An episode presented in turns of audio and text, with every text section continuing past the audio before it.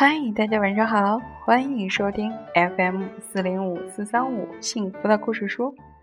我是每天晚上用故事来陪伴你睡前时光的木鱼阿姨。今天晚上呢，我为大家带来的故事是《吉先生妙小姐》系列当中的瘦先生。究竟这个先生有多瘦呢？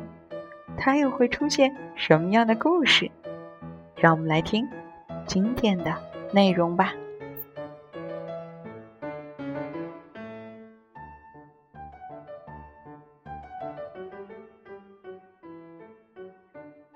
瘦先生特别瘦，他瘦的前胸贴后背。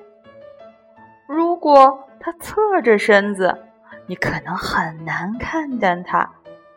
更糟的是，他住在啊胖子王国。没错，胖子王国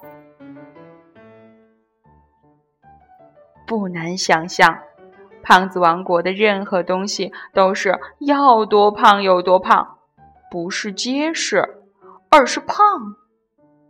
不信你看，胖子王国的狗非常胖，胖子王国的蠕虫特别胖。胖子王国的鸟儿极其胖。再看看胖子王国的大象吧，哇，胖的一塌糊涂。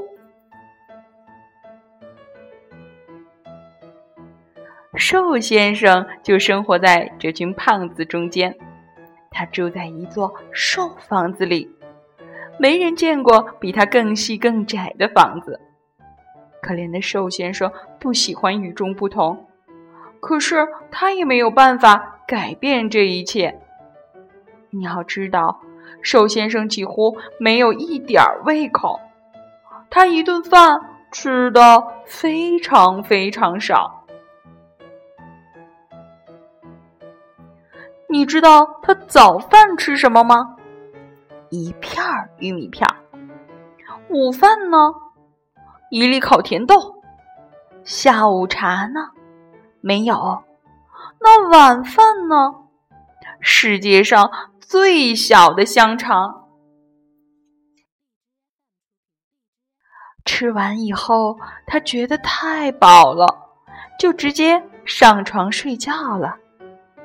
他那张又细又长的床被摆在了一间又细又高的卧室里。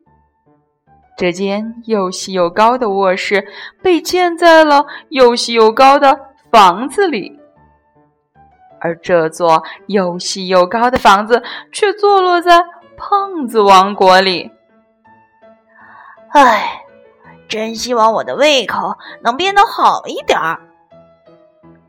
瘦先生。叹了口气，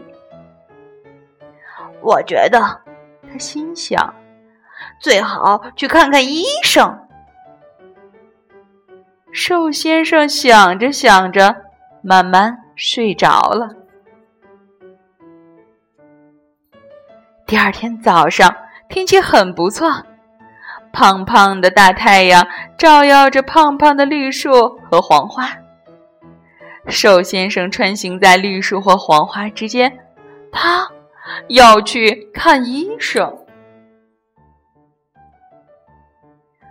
圆胖医生，瘦先生一敲门，圆胖医生就气喘吁吁地说：“进来，进来。”瘦先生一进门，圆胖医生又气喘吁吁地说：“坐下。”坐下，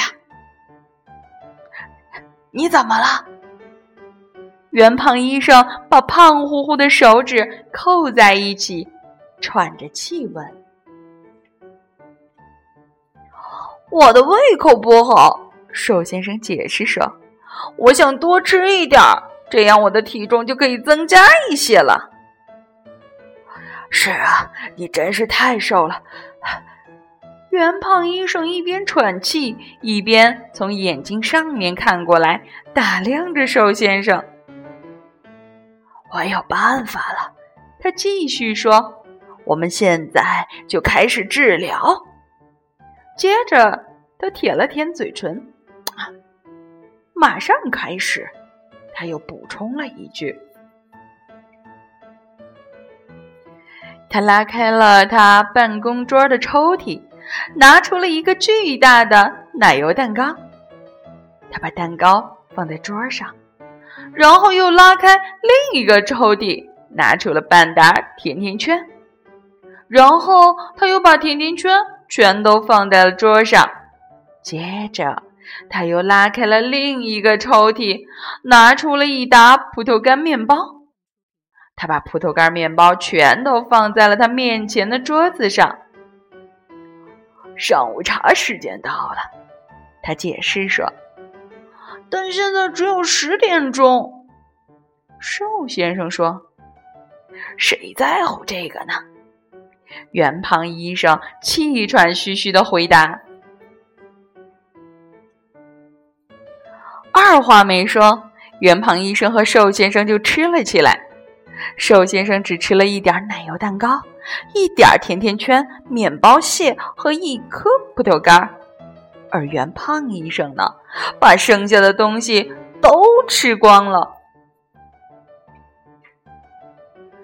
嗯，圆胖医生喘着气，噗的一下把最后一个葡萄干面包塞进了嘴巴，接着。又看了看瘦先生，我知道了，他说：“我知道你的胃口到底出什么问题了。”说完，他又想了一会儿，只有这一个办法了，这是一个极端的办法。他说着就拿起电话，用胖乎乎的手指拨了一个号码。在一百英里之外，电话铃响了，叮铃，你好，一个声音说：“这是谁的声音呢？”“我是贪吃先生。”那个声音接着说。贪吃先生听圆胖医生说明了情况：“你能让瘦先生去你那儿住上一段，把他的胃口改善一下吗？”圆胖医生问：“没问题。”贪吃先生同意了。于是瘦先生住进了贪吃先生家，他在那儿住了一个月。在这段时间里，贪吃先生真的把瘦先生的胃口变大了。就这样，到了月底，瘦先生回家了。他别提多高兴了，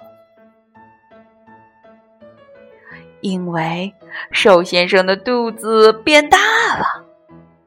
瘦先生来说，拥有一个大肚子是他朝思暮想的事儿。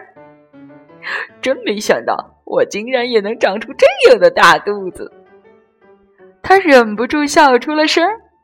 瘦先生为自己的大肚子感到十分自豪。他决定顺路去看望一下圆胖医生。嗯，圆胖医生喘着气，上下打量着瘦先生。恭喜你！嗯，我想跟你说，他继续说道：“我们必须庆祝一下。”说着，圆胖医生就拉开了办公室的抽屉。好了，这个故事呢就到这里了。让我们一起来猜一猜，圆胖医生究竟拉开了抽屉做什么呢？他打算如何要跟瘦先生来庆祝他的改变呢？如果你知道答案，记得告诉我。好了，睡觉前千万不要吃这么多的甜点哦，而且。吃完甜点，记得要刷牙。让我们一起来说晚安，好梦。